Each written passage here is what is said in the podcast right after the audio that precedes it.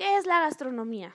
Bueno, la gastronomía es muchísimo más que saber cocinar platos complejos con técnicas súper elevadas. Este tipo de arte también involucra conocer los platillos ejemplares y propios de cada país, los cuales representan gran parte de su historia y cultura, reforzando así la identidad de sus habitantes y el amor por su patria. En este episodio nos encontramos con la chef, especialista y catedrática de la gastronomía guatemalteca de la UNIS, Sandra Coronado. Ella nos ayudará a profundizar un poco más sobre los temas de la cocina guatemalteca, la historia de sus orígenes y, por supuesto, lo que esto significa para nosotros como guatemaltecos. Así que no perdamos más tiempo y empecemos.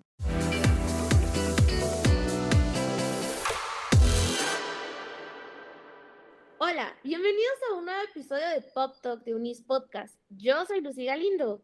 Y yo soy Sara Dávila. Es un gusto tenerlos por acá. Lucy, ¿alguna vez te has puesto a pensar que la gastronomía es más que cocinar? O sea, es un arte. O así lo consideran las personas que estudian esta carrera. Sí, sabes que muchas personas piensan que gastro solo es cocinar y ahí se quedó. Hago un sanguchito bien fancy y eso significa que ya cocino rico. Y no, o sea, la gastronomía es también esta combinación no solo de sabores, pero incluso miramos cómo los chefs manejan muy bien estos los colores. Entonces se mira que esto ya es como llevar la cocina a otro nivel que la gente no se imagina. Sí, ¿verdad? Es un arte en toda su expresión, o sea, tanto en sabor como en presentación, como tú dijiste, jugar con los colores, texturas y demás. Por ello, Hoy tenemos una gran invitada que es una chef muy talentosa llamada Sandra Coronado, quien cuenta con más de 30 años de experiencia impartiendo clases de gastronomía nacional, tanto dentro de la UNIS como en otras instituciones. Así que bienvenida Sandra, es un gusto tenerla por acá. Buenas tardes Lucy, buenas tardes Andrea. Para mí también es un gusto estar compartiendo con ustedes esta tarde y estar aquí para comentar un poco de lo que es la gastronomía guatemalteca. Bueno, Sandra, yo he escuchado a varias personas que no le dan la importancia que necesita la gastronomía, ¿verdad? Por ejemplo, yo estoy hablando con algunos de mis amigos, yo estoy en primer año de la universidad y muchas veces al escoger la carrera, algunas personas es como, ay, yo voy a seguir gastro y otros le dicen, ay, pero ¿por qué vas a seguir esa carrera si puedes tomar un curso donde vas a aprender ciertas cosas de la cocina? Entonces creo que muchas personas tenemos la duda de cuál es la importancia de la gastronomía. Yo creo que nuestra gastronomía es bien importante porque muchas veces nos quedamos solo con que vemos restaurantes donde venden este tipo de gastronomía, que es la nacional, y nos quedamos con eso, pero no sabemos realmente cómo es. Y la gastronomía nacional, ahí sí que, como su palabra lo dice, es un conjunto de colores, sabores, de texturas que nos ayudan a nosotros a ir conociendo parte de lo que nosotros somos, irnos presentando como guatemaltecos que tenemos ricas en comidas como ingredientes que nos ayudan a nosotros para poder cada día experimentar un poquito más con respecto a lo que es nuestra gastronomía. Encontramos que tenemos platillos calientes, platillos fríos, Encontramos también que tenemos bebidas fermentadas, como bebidas también calientes, refrescos, entonces tenemos una gran gama, pero no los conocemos, entonces es bien importante que lo demos a conocer. Para mí, siempre cuando el alumno comienza la gastronomía, no conoce nada de lo que es nuestra gastronomía, empezamos a darle un poquito de lo que somos nosotros, de cómo viene nuestra gastronomía, cómo ha ido de generación en generación, no podemos decir nosotros que somos como dueños de las recetas porque la verdad es que cada familia tiene sus propias recetas, cada familia va colocándoles diferentes ingredientes y la va haciendo diferente. Ahorita tenemos lo que es, por ejemplo, nuestra gastronomía de Semana Santa, donde nosotros encontramos diversidad de platillos que se consumen en cada familia.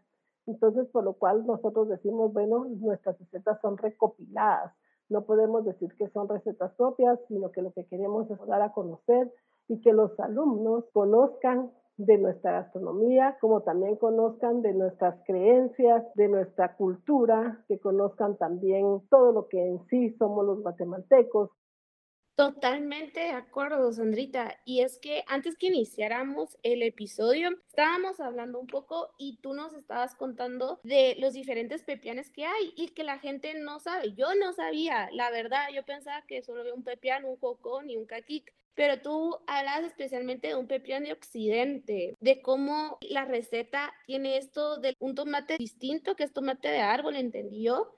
Y que este era ancestral, este era como sagrado para la cultura maya y especialmente para ellos, pero después se unió también esta otra cultura con los españoles, la colonial, y tú decías que utilizaban ingredientes como canela y pepitoria y que la fusión de estas dos culturas también dio un poco de paso al pepián. Y también ahorita mencionabas lo de las recetas y cómo cada receta representa la identidad de cada familia. Entonces podemos ver que la gastronomía también representa personalidad de la familia, representa partes de una cultura y tal vez nos podrías hablar ahorita solo un poquito más de esto. ¿Qué significa verdaderamente la gastronomía para la identidad de un país? Para nosotros los guatemaltecos, nuestra identidad pues la tienen cinco platillos por decreto que se dio el 7 de noviembre del 2007. Se declararon platillos intangibles de nuestro país. Entre estos tenemos el pepián, el mole de plátano, el jocón, el caquic y el pinol, que este ya se dio después. Este no fue en el decreto del 2007, sino fue en el 2011, junto con lo que es el chocolate de misco. Entonces, este tipo de productos, pues nosotros tenemos que conocer qué son, cómo son un pepián. Entonces, como les comentaba, el pepián de Occidente. Este es un pepián donde hay una mezcla de sabores, es un poco más oscuro y más ácido. Su textura es más gruesa porque este se elabora en piedra de moler, no va procesado como los otros ya con equipo más moderno, sino que en piedra de moler. Entonces esta textura es bien diferente. Lo que es el jocón, pues son, ahí sí que nosotros le llamamos recados, nosotros tenemos nuestros secados verdes, nuestros secados oscuros. Entonces el jocón es un platillo representativo del departamento de Huehuetenango, pero tiene que ser un jocón de gallina. Si la proteína no es gallina, entonces ya es un jocón de los que se trabajan en todo el país, porque en todo el país se trabajan todos los departamentos, pero dependiendo de la proteína, así va a ir marcando a qué pertenece. Entonces nosotros tenemos también lo que es el mole de plátano, que este sí lo trabajamos en todo el país, es un poste muy apreciado y que lleva ingredientes como el ajonjolí, la pepitoria. Nosotros vamos elaborando un recado que después podemos ir trabajando dependiendo, como les repito, de la receta que nosotros tengamos. También tenemos nosotros lo que es el pinol. El pinol es un platillo que está elaborado a base de maíz de salpor.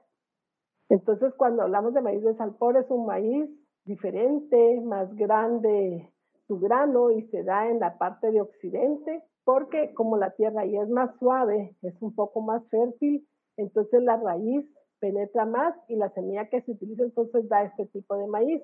Entonces el maíz se tuesta y después de tostado se procesa, unos en piedra de moler y otros pues ahora ya lo procesan y ya nosotros trabajamos lo que es el pinol. Entonces este platillo también se puede trabajar como una bebida caliente, como un atol. Entonces lo que hacemos es que adicionamos cacao. El cacao a mí siempre me gusta mostrarle las pochas de cacao y que vean cómo se extraen las semillas y se ponen a secar y después de, de secarse, entonces nosotros venimos y las tostamos estamos bien, ya cuando están bien tostadas las procesamos y de ahí podemos obtener el chocolate, podemos obtener diversos atoles. La verdad es de que nosotros somos un pueblo que nuestra alimentación es a base del maíz y del frijol, pero también tenemos productos diferentes. Yo aquí tengo unas mazorcas para que ustedes pues puedan verla. Esta es una mazorca de maíz de salpor, que si ven el grano es mucho más grande, mucho más grueso.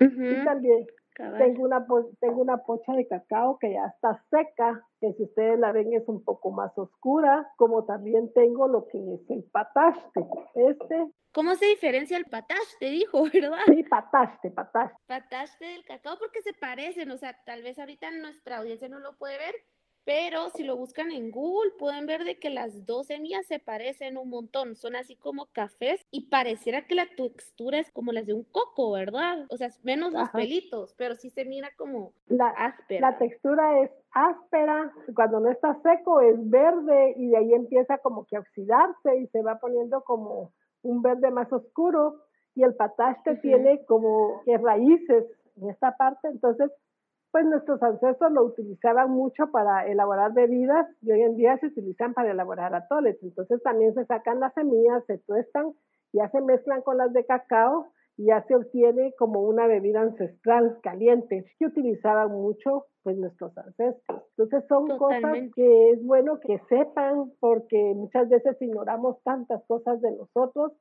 pues también eso es lo que me gusta, que conozcan tanto, tenemos muchas hojas y también tenemos, es bien importante saber que nuestra gastronomía es por época.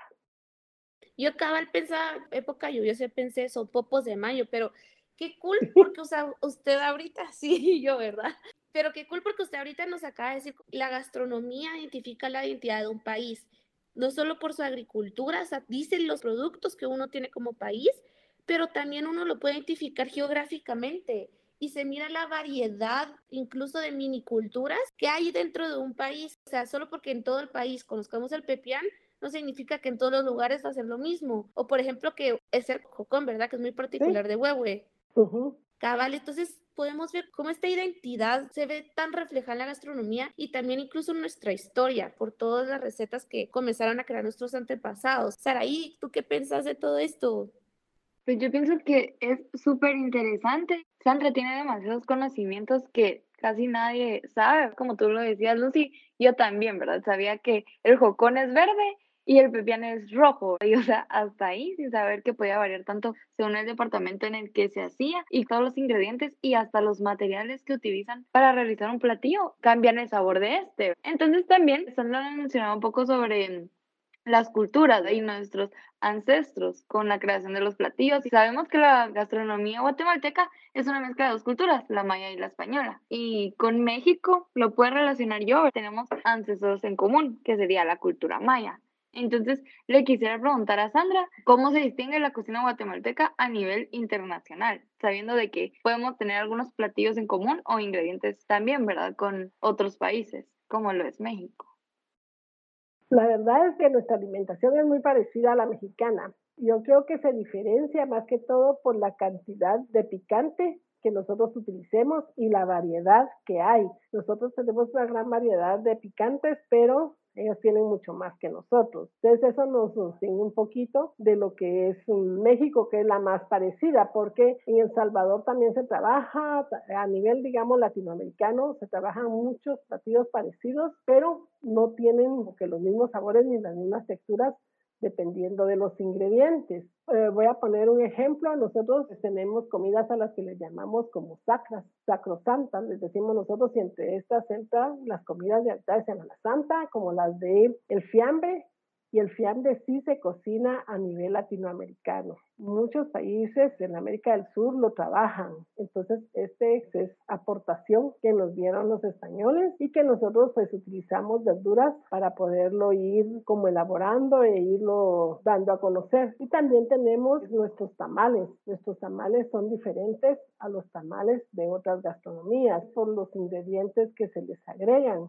Entonces los sabores y las texturas son diferentes porque nuestros tamales en algunos de nuestros países latinoamericanos pues le agregan garbanzo, en otros les agregan frijoles y así van cambiando. Y nosotros sí tenemos dentro de la gastronomía tamales, pero nuestros tamales de Nochebuena, ¿verdad? que son los que nos distinguen y son diferentes. Y también tenemos variedad como los tamales de arroz de Quetzaltenango, los tamales de día sábado que son un poco más sencillos, nuestros tamales festivos a los que ya les agregamos como ingredientes más finos para que, que sean diferentes. Creo que ahí en los tamales pues había también diferencia con ellos y también tenemos muchos eh, tamalitos, chuchitos, porque entre nuestros tamalitos está nuestro tamalito de chipilín que hoy en día pues ya se consume un poco más lo que es el chipilín. Tenemos nuestros tamalitos también que les llamamos de jepes, que se les adiciona frijol que nosotros llamamos camagua. Cuando nosotros hablamos de frijol camagua, es un frijol que todavía no está seco, seco, que se corta cuando ya está sazón. Y entonces se puede utilizar para hacer este tipo de tamalitos como son los chepes y se consumen más que todo en el área del oriente de nuestro país. Es el progreso, también tenemos postres como lo es la quesadilla de arroz, tenemos nuestro marquesote. Entonces todas esas cosas sí se trabajan. En otros países pero son totalmente diferentes a lo que nosotros trabajamos. Y también les enseñamos a ser creativos, a acompañarlos de diferentes eh, ingredientes para que sean pues, más apetecibles, porque muchas veces, por ejemplo, nosotros hacemos un helado de recado de mole y entonces es algo totalmente diferente elaboramos una quesadilla a la cual acompañamos con un parfait de naranja.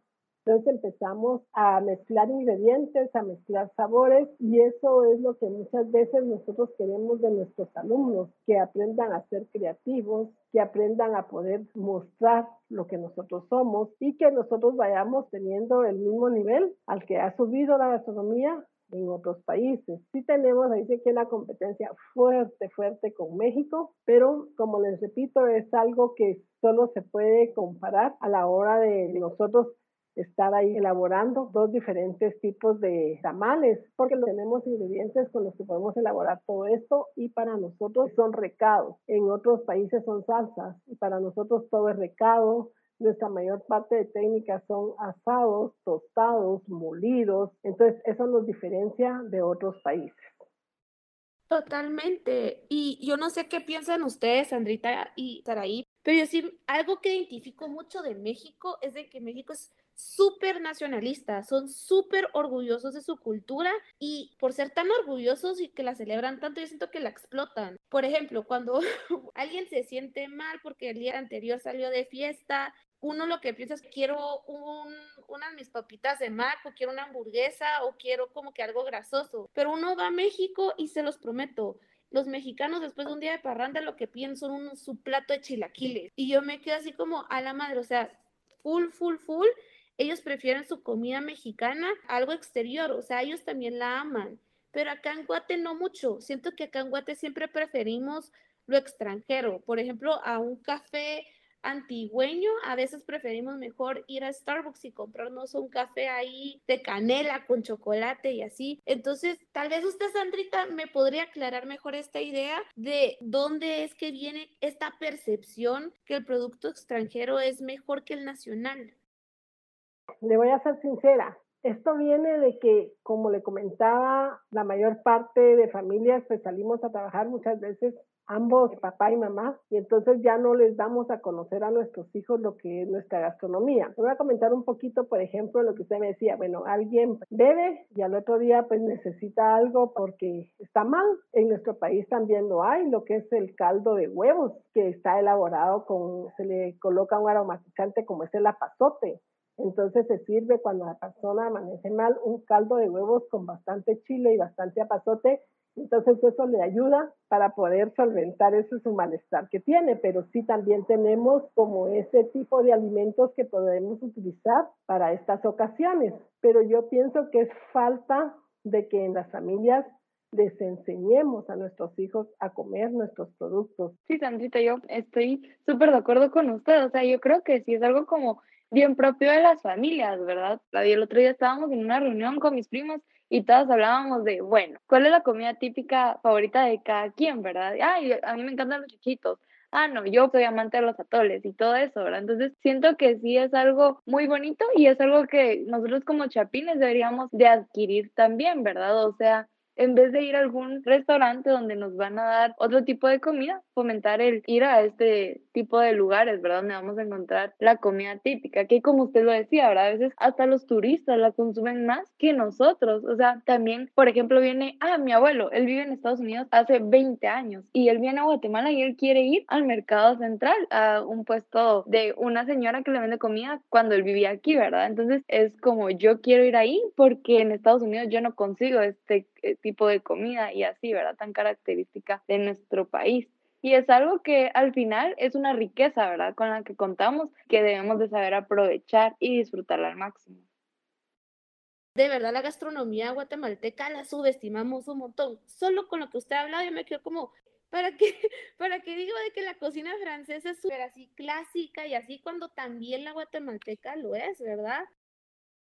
La verdad es que sí, es súper interesante y nosotros como jóvenes no estamos jugando muy papel en esto, ¿verdad? Porque, o sea, preferimos otro tipo de comidas. Por ejemplo, yo creo que estamos en una época que es la era digital, ¿verdad? O sea, la tecnología influye un montón en nosotros y más como jóvenes. O sea, nosotros nos guiamos por lo que miramos en las redes sociales, por lo que es tendencia, porque vi una serie en Netflix y si es colombiana y a mí me interesa probar la comida colombiana o cosas así, ¿verdad? O sea, seguimos mucho la moda, tanto en lo que se está consumiendo como las marcas que lo están vendiendo, ¿verdad? Por ejemplo, Sandrita ahorita está como en top TikTok. Entonces es como todo mundo mira TikTok, ¿verdad? Que nos da videos súper cortos y cosas así de que encontramos información de lo que queramos. Entonces también hay muchas cuentas de que, ay, mira, no fui a conocer tal lado y dan esta comida y así. Y hay épocas donde se pone de moda el café. Por ejemplo, en el 2020 fue así como todo el mundo consumía café, ¿verdad? El café frío, porque eso se puso de moda. Fue tendencia el, montón de recetas que se crearon. Algunas personas le agregaban chocolate,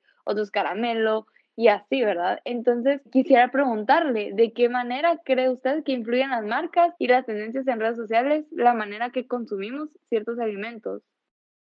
Yo creo que influye bastante porque tenemos mucha propaganda, ¿verdad? De diversidad de productos, pero de los nuestros no hay. Entonces sí sería que los jóvenes se tomaran ese papel y dieran a conocer parte de lo que es, empezando por nuestra agricultura. ¿Cómo es que se empieza nuestra agricultura, nuestros productos, que tenemos una gran variedad? Porque nosotros contamos con un clima, ahí sí que es un clima tropical, donde se produce de todo, como les decía, ahí por épocas y podemos encontrar y somos abastecedores para otros países centroamericanos porque nosotros producimos aquí bastantes productos, entonces como que está en ustedes los jóvenes en empezar a investigar, pues hoy en día, como ustedes dicen, por medio de las redes sociales es mucho más fácil empezar a investigar los productos. Les voy a dar un ejemplo. A, yo estaba dando mi clase en la universidad y les digo, si alguien conoce la madre cacao, entonces se me quedan viendo, no, pero ahorita lo encontramos.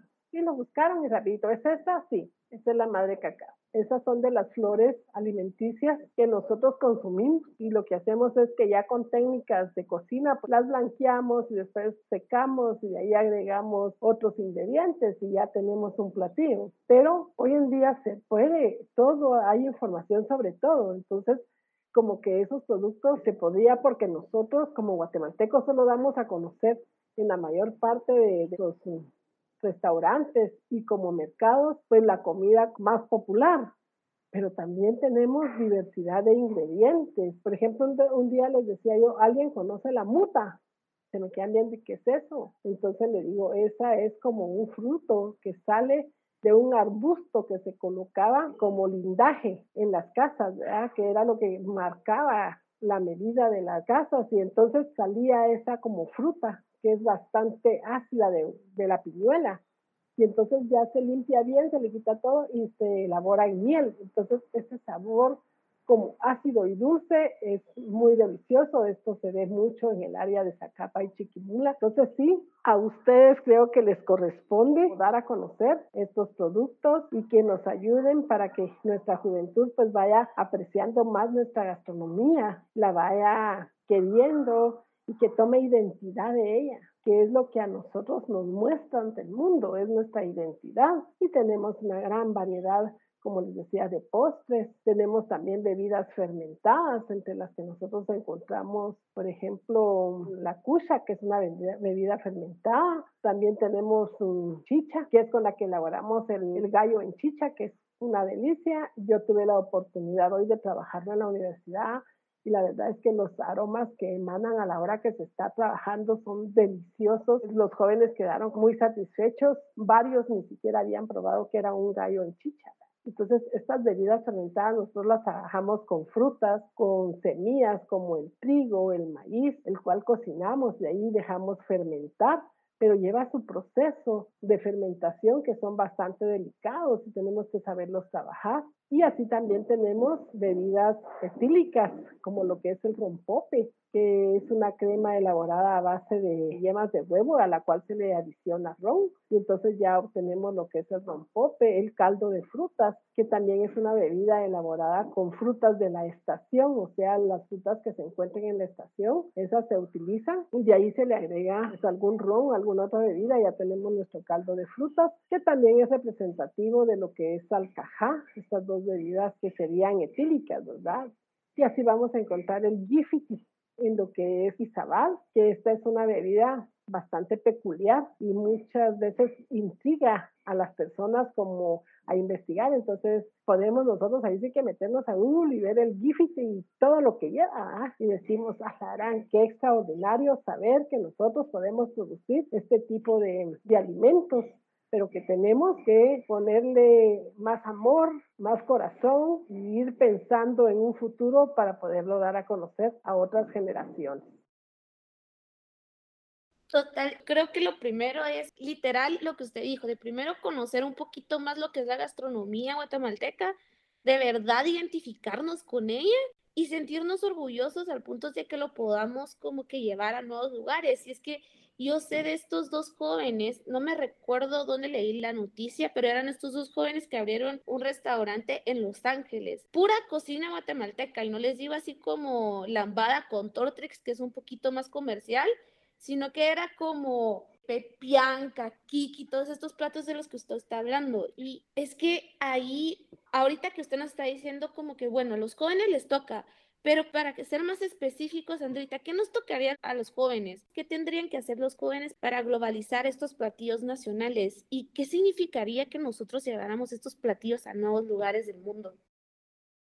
Bueno, para mí lo primero que tendrían que hacer es conocer, como les repito, conocer parte de lo que es nuestra gastronomía. Después, ir conociendo parte de cada uno de los procesos, conocer los diferentes municipios y departamentos de nuestro país, donde siempre van a encontrar una historia, donde siempre van a encontrar diferentes tipos de preparaciones, pero hay que conocerlo. Yo siempre les comento a mis alumnos, conocen más Europa que su país. Yo les hablo de muchas cosas de nuestro país y lo ignoran.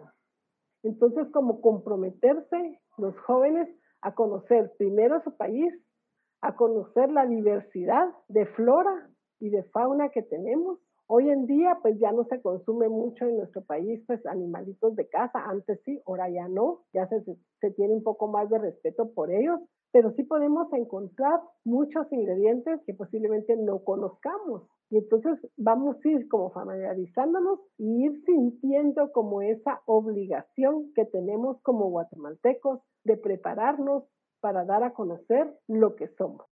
Sí, ¿verdad, Sandrita? Es como súper importante, como tú lo dijiste, de primero conocerlo.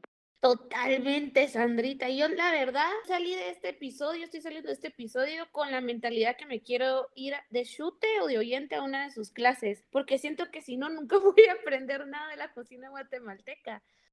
Estoy a las órdenes para cuando ustedes, ya saben que siempre estoy dispuesta a estar en el momento en que se pueda. Sí, Sandrita, pues la verdad es que qué interesante todo esto y me hace pensar un montón de que nosotros como país debemos saber que somos ricos en cuanto a la gastronomía que tenemos, ¿verdad? Y que esto nos identifica y nos debe resaltar entre los demás países.